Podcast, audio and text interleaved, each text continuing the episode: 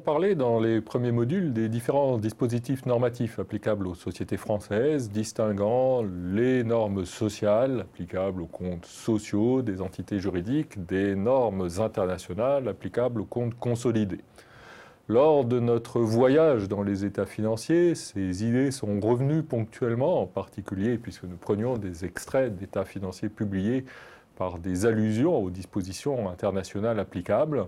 Nous allons maintenant, dans ces deux modules, nous pencher plus précisément sur cette notion de consolidation, essayer de voir qu'est-ce qu'il est fait à ce moment-là, en quoi cela consiste exactement.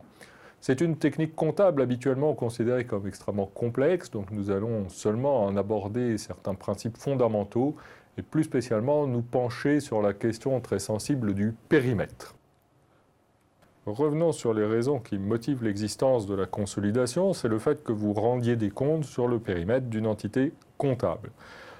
Tout le problème viendra de la définition de cette entité comptable. Deux visions concurrentes sont possibles. La première vision, nous l'avions vu, c'est une vision juridique. Une vision juridique et l'entité comptable est équivalente à l'entité sociale. Ça va être la comptabilité de la société anonyme, de la SARL, etc.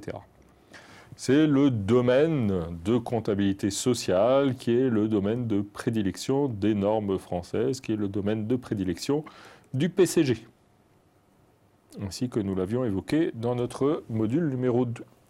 Vous pouvez aussi avoir une vision économique, et on voit tout de suite vers laquelle penche le cœur des analystes financiers, où vous ne vous limitez pas à l'entité juridique, mais vous vous penchez sur la situation financière et la performance d'entités coordonnées, dont l'activité est coordonnée, qui sont coordonnées entre elles. Pourquoi? Parce qu'elles sont soumises à un même contrôle il y a une unité de contrôle, une pensée dirigeante qui articule l'activité de ces entités et donc vous rendez des comptes sur l'activité de l'ensemble des entités soumises à un même contrôle. C'est la vision de la consolidation, c'est la vision des comptes consolidés, c'est la vision qui a été adoptée de fait par l'ensemble des extraits d'état financiers que nous avons vus jusqu'à maintenant. En quoi consiste cette consolidation? La consolidation consiste fondamentalement à agréger des états financiers ensemble. Vous allez prendre les états financiers de la maison mère, de la société qui contrôle, et vous allez agréger aux états financiers de la maison mère les états des entités contrôlées, que l'on appelle traditionnellement les filiales. L'objectif est quoi? L'objectif est de donner une image économique de l'ensemble du groupe. Pourquoi? Eh bien parce que les images données sur le périmètre social sont souvent peu pertinentes. Vous avez assez fréquemment des holdings dont l'activité est peu significative ou peu représentative de la réalité de l'activité du groupe formé par une multitude de sociétés. Pour illustrer mon propos, prenons le cas de Plastic Omnium. Plasticomium SA, société anonyme, publie des comptes sociaux sur le périmètre juridique dont vous avez ici une présentation générale de l'actif. Vous voyez que l'actif de la maison mère du groupe Plasticomium, de Plasticomium Société Anonyme, est formé dans une écrageante majorité d'immobilisation financière, à hauteur de 654 millions. Le solde étant formé par des autres créances qui sont en fait essentiellement des créances vis-à-vis de sociétés du groupe. On est très loin de l'activité de plasturgie qui est la réelle activité de Plasticomnium. Le dirigeant de Plasticomnium SA, qui contrôle Plasticomnium SA et via Plasticomnium SA tout un ensemble de sociétés, fait de la plasturgie. Il ne gère pas un portefeuille de titres financiers. Eh bien, cette plasturgie, vous allez la voir dans les états financiers du groupe Plasticomnium, dont vous avez ici sous les yeux un extrait à la même date. Et vous voyez là que vous avez des états financiers avec des immobilisations incorporelles pour 330 millions, des immobilisations corporelles pour 770 millions, des comptes clients, des autres créances, des stocks. Vous avez une véritable activité industrielle pour un total très largement supérieur, presque le triple de la société Plastic Omnium SA. L'activité du groupe Plastic Omnium n'est pas dans la maison mère. Et donc prétendre analyser l'activité du groupe Plastic Omnium au travers des états financiers de la maison mère, c'est se tromper. vous ne pouvez apprécier l'activité de Plastic Omnium qu'au travers des états financiers consolidés qui agrègent les états de la maison mère et des filiales. La difficulté essentielle qui va se poser, ça va être quelle est la frontière à appliquer, quelle société vais-je considérer comme faisant partie du groupe et quelle société vais-je, à l'inverse, exclure de ce groupe? Et vous voyez avec cette question que se pose la notion de définition du contrôle. Vous allez agréger au groupe des sociétés que vous contrôlez. Qu'appelle-t-on contrôle? Eh bien, le contrôle est défini en comptabilité et la comptabilité reconnaît trois types de contrôle. Le premier est dit le contrôle exclusif. Vous contrôlez totalement une société. L'activité de cette société est traitée comme si c'était la vôtre. Deuxième type de contrôle est le contrôle dit conjoint. Vous partagez le contrôle de la société avec quelqu'un d'autre, un autre groupe, c'est le cas des joint ventures, eh bien vous allez vous partager les états financiers. Troisième type de contrôle, c'est ce qu'on appelle l'influence. Et les comptables parlent même plutôt d'influence notable. Vous ne contrôlez pas au sens où ce n'est pas vous qui prenez les décisions, mais vous participez au processus de décision, et donc ce n'est pas comme si la société vous était étrangère. Pourquoi cette distinction? Eh bien parce qu'à chaque type de contrôle va correspondre une modalité d'agrégation des états financiers des filiales et de la maison mère. Vous n'allez pas agréger de la même manière les états financiers des sociétés que vous contrôlez de manière exclusive, celles que vous contrôlez de manière conjointe et celles sur lesquelles vous n'exercez qu'une influence aussi notable soit-elle. Passons en revue ces différents types de contrôle. Alors, le contrôle exclusif est caractérisé par le fait que vous êtes maître à bord. Vous êtes maître de l'activité opérationnelle de la filiale et vous êtes maître des principales décisions financières, en particulier du cycle budgétaire de cette filiale. Alors, le contrôle exclusif n'est pas défini de manière euh, univoque. Il ressort de l'observation d'une réalité économique. Premier élément de contrôle exclusif, vous avez la majorité des droits de vote. Vous réunissez l'Assemblée générale, c'est vous qui décidez. Le contrôle est facilement identifié. Deuxième élément qui est plus qualitatif, vous dirigez de fait la société. Pourquoi? Parce que vous dites ce qu'elle fait opérationnellement et vous dites la manière dont elle se finance. Eh dans la réalité des faits, si vous maîtrisez la politique opérationnelle et financière, vous contrôlez la société, puisque vous contrôler la partie significative de son activité.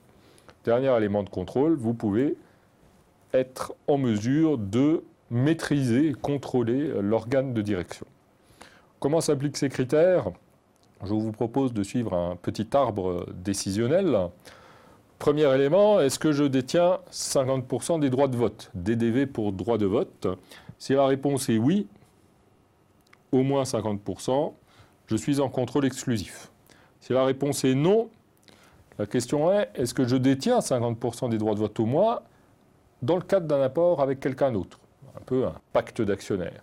Donc euh, plusieurs actionnaires se mettent d'accord et ensemble on détient le contrôle, c'est moi qui l'exerce. Si c'est oui, je suis en situation de contrôle exclusif.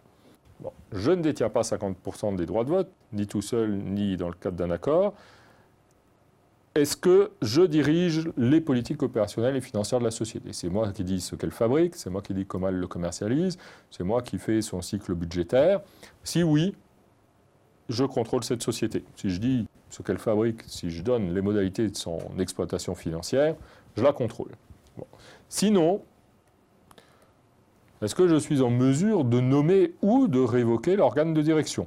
On parle là du conseil d'administration ou du directoire. On ne parle pas du conseil de surveillance. Qu'est-ce que c'est moi qui nomme la majorité des membres du directoire ou du conseil d'administration? Si oui, je contrôle la société, puisque je suis en mesure de nommer et de révoquer les gens qui la dirigent. Sinon, est-ce que je suis en mesure de réunir la majorité au sein de ce directoire ou de ce conseil d'administration? Je ne le nomme pas, je ne le révoque pas, mais je suis en mesure de réunir la majorité des administrateurs ou des membres du directoire autour des décisions. Si oui, je suis en situation de contrôle exclusif. Sinon, je ne suis pas, et définitivement là, pas en situation de contrôle exclusif. Donc vous voyez que vous avez des notions juridiques pour caractériser le contrôle exclusif, qui sont celles auxquelles on pense de prime abord, la notion de droit de vote.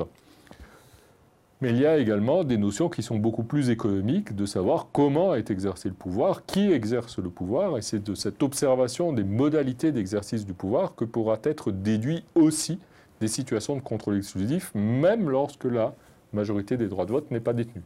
Ce qui peut arriver fréquemment dans le cadre de sociétés cotées, que vous arrivez à contrôler avec une partie relativement faible des droits de vote. Pourquoi? Parce que le capital est extrêmement dispersé. Donc, par exemple, en Assemblée générale, avec votre part limitée du capital, je ne sais pas, avec vos 35%, largement en dessous de la majorité, eh bien, compte tenu de la non-représentation d'une grande quantité d'actionnaires individuels, vous réunissez de fait la majorité des droits de vote en Assemblée générale et donc vous nommez le conseil d'administration. C'est de ce type d'observation économique que va se déduire aussi le contrôle exclusif. Le contrôle exclusif euh, s'appuie néanmoins souvent sur des questions de nombre de droits de vote. Alors penchons-nous un petit peu dans le calcul des modalités de ces droits de vote.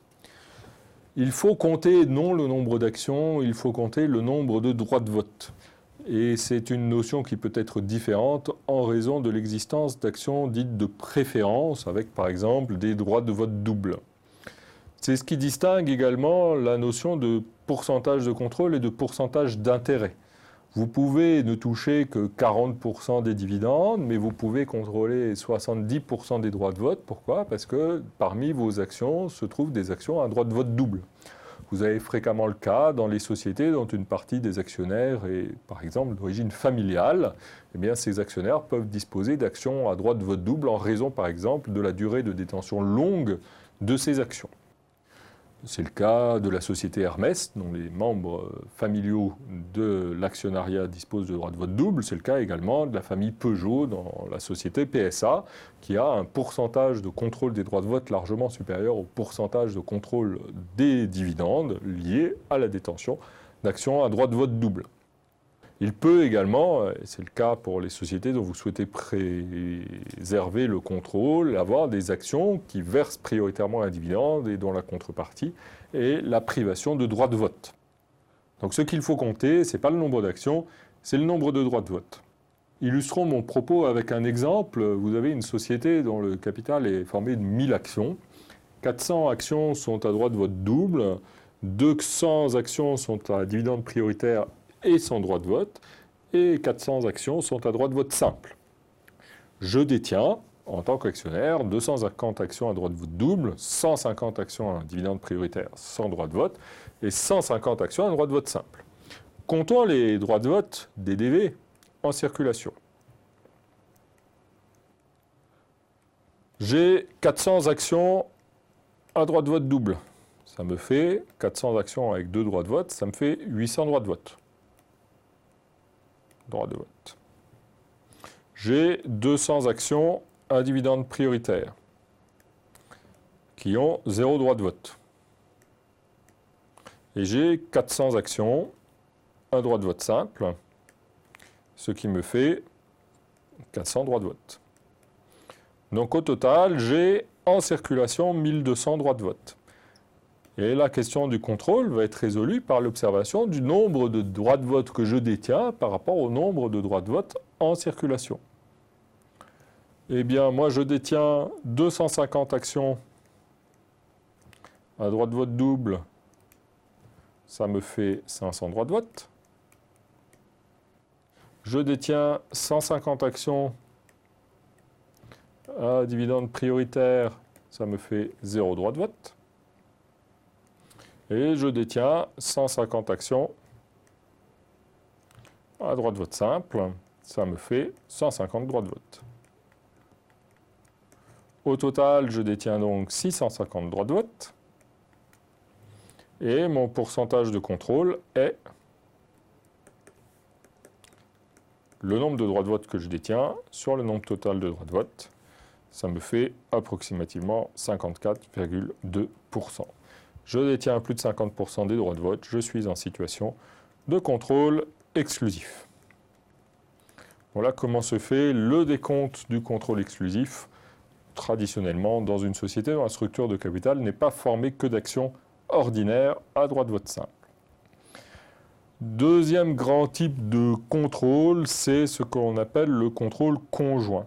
Il est caractérisé par quoi? Il est caractérisé par une organisation contractuelle du contrôle entre un nombre limité de parties. Il y a donc un contrat qui lie différentes parties. Ce contrat peut être d'origine différente. Ça peut être un accord d'actionnaire classique, ça peut être dans les statuts, ça peut être un document spécifique qui organise la répartition du contrôle. Ce contrat prévoit quoi? Que les principales décisions sont prises à l'unanimité. Donc ce qu'on évoquait tout à l'heure, la politique opérationnelle et financière de l'entreprise, ce n'est pas une partie qui la maîtrise, c'est un ensemble de parties qui prennent les principales décisions avec l'accord de chacune d'entre elles. Et cela ne peut concerner, du fait de cette nécessité d'organisation contractuelle et de l'unanimité des décisions prises, qu'un nombre limité d'actionnaires. Vous ne pouvez pas faire ce type d'opération avec 5000 actionnaires. C'est un mode de contrôle important. Ça va être le cas en particulier de tous les joint ventures. On peut penser, je ne sais pas exactement comment elles sont organisées, mais on peut se penser spontanément aux usines communes entre différents constructeurs automobiles qui vont mettre leurs moyens dans un seul outil de production et dont ils vont se partager euh, la production de moteurs, par exemple. On peut penser que ces usines sont organisées sous forme de joint ventures qui prévoient un partage des principales décisions entre les opérateurs industriels concernés. Ça concerne néanmoins, vous le voyez même à la lecture des modalités assez strictes de définition du contrôle conjoint, ça ne peut conserver qu'un nombre limité d'entreprises. C'est une opération qui est faite au coup par coup. Le dernier type de contrôle est un petit peu particulier. Il ne s'agit plus vraiment de contrôle, il s'agit d'influence. L'idée est là que vous vous situez entre l'intérieur et l'extérieur du périmètre contrôlé. Vous ne contrôlez plus vraiment, mais ce n'est pas une société pour laquelle vous êtes simplement observateur. Vous participez au processus de prise de décision vous participez, vous avez voix au chapitre, mais vous ne prenez pas les prises de décision, vous n'êtes pas l'opérateur qui décide la politique opérationnelle ou financière, ou les deux, de l'entreprise. Là encore, on va observer la réalité économique de l'exercice du pouvoir. Mais vous avez un certain nombre de guides pour identifier cette influence notable. Elle est présumée à partir de 20% des droits de vote. Si vous détenez au moins 20% des droits de vote, vous êtes présumé exercer une influence à vous de montrer qu'on ne vous écoute pas, que vous n'avez pas de siège au conseil d'administration, qu'on ne vous demande pas votre avis pour les décisions, et que vos 20%, c'est comme si vous en aviez zéro. Mais vous bénéficiez néanmoins, ou vous supportez néanmoins d'une présomption qu'il faut, le cas échéant, réfuter. Vous avez un représentant dans l'organe de direction, là encore on parle de conseil d'administration ou de directoire, si vous avez un représentant dans l'organe de décision, c'est que vous participez au processus de décision, un petit peu par construction. Vous participez au processus d'élaboration des politiques et en particulier à la répartition des dividendes. Vous réalisez des transactions significatives qui vous donnent une influence sur l'organisation, par exemple, de la production. Ça va être le cas de relations client-fournisseur. Si vous êtes un client essentiel, eh bien vous arrivez et vous dites euh, Je ne souhaite pas que vous passiez sur ce type de machine qui ne va pas permettre euh, une évolution du processus industriel conforme à ce que je souhaite faire à l'avenir. Vous avez un poids dans le processus de décision en raison de votre poids économique dans la société. Vous avez des aspects qui concernent l'échange de personnel dirigeant. Alors, ce qui vient assez naturellement à l'esprit, c'est le cas de Carlos Ghosn, qui a été envoyé comme euh, personnel dirigeant chez Nissan, venant de Renault. Renault avait désigné une partie du personnel dirigeant, parce que Carlos Ghosn n'était pas parti tout seul chez Nissan, eh bien Renault exerçait de ce fait une influence notable sur Nissan, puisqu'il avait une partie du personnel dirigeant qui était une émanation de cette propre société. Et puis vous pouvez maîtriser des informations techniques essentielles sans lesquelles le processus industriel n'est pas envisageable. Ça va être le cas par exemple d'opérateurs qui se réunissent. Vous n'avez pas le contrôle, mais néanmoins, vous êtes l'opérateur qui maîtrise une partie du processus industriel jugé vital. Vous apportez des compétences spécifiques et de ce fait, on va vous écouter en raison de votre poids particulier dans l'organisation de la production. Donc, tous éléments qui peuvent dénoter l'existence d'une influence notable. Vous allez me dire, euh, tout ça est très intéressant, mais pourquoi cette distinction?